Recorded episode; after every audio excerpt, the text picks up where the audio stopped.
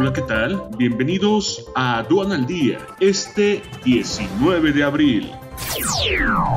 Nacional. Especialistas alertan de una segunda pandemia por enfermedades crónico-degenerativas. Mexicanos viajan a Corsinaca para vacunarse contra COVID-19. Crece en 30% ventas de alimentos de Estados Unidos a México en una década. Internacional. India impone confinamiento de una semana en Nueva Delhi ante aumento de contagios.